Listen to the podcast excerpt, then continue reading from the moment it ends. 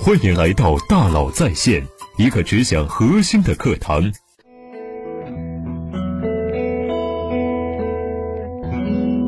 你好，欢迎来到大佬在线。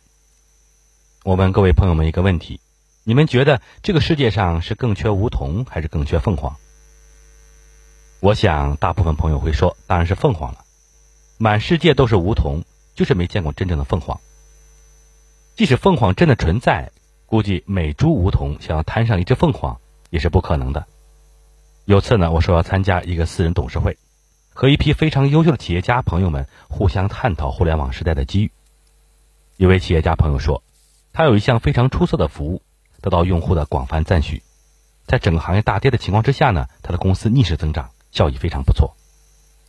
但他显得很焦虑，面对很多互联网公司的打法，有些不知所措。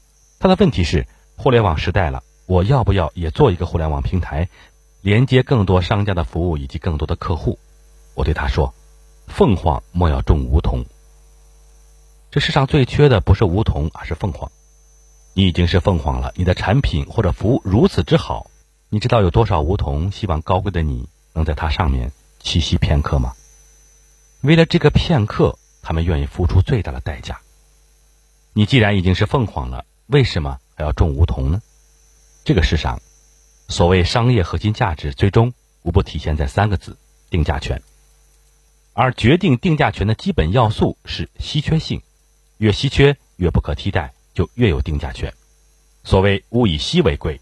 我们来举个例子，在过去的法国，拿破仑用白银餐具招待客人，而自己用铝碗，为什么呢？不是因为对客人更加尊重，而是因为在那个时代，铝的炼制技术不成熟，所以比银更稀缺。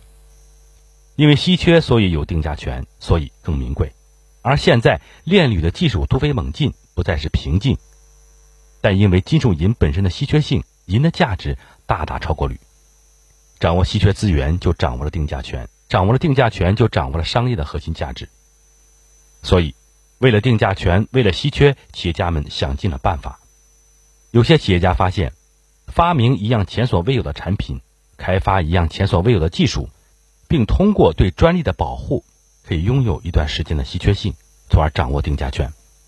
所以，很多公司在产品服务的创新上一骑绝尘。也有些企业家发现，在信息不对称时代，消费者找到好产品的通道稀缺，于是做平台。通过网络效应、规模优势获得垄断地位，并享受垄断带来的人造稀缺性，从而掌握定价权。但是今天，到底是好的产品更稀缺，还是好的平台更稀缺呢？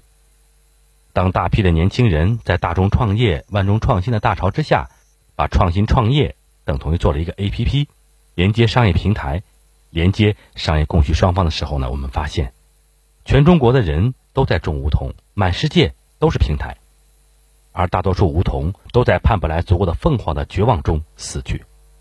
央视三幺五晚会曾经曝光过几个互联网平台公司：某外卖平台为了吸引足够的凤凰，不惜滥竽充数，帮助麻雀化妆，假冒凤凰；某二手车拍卖平台为了吸引足够的凤凰，不惜宣布梧桐树免费栖息，但事实上暗中扣差价。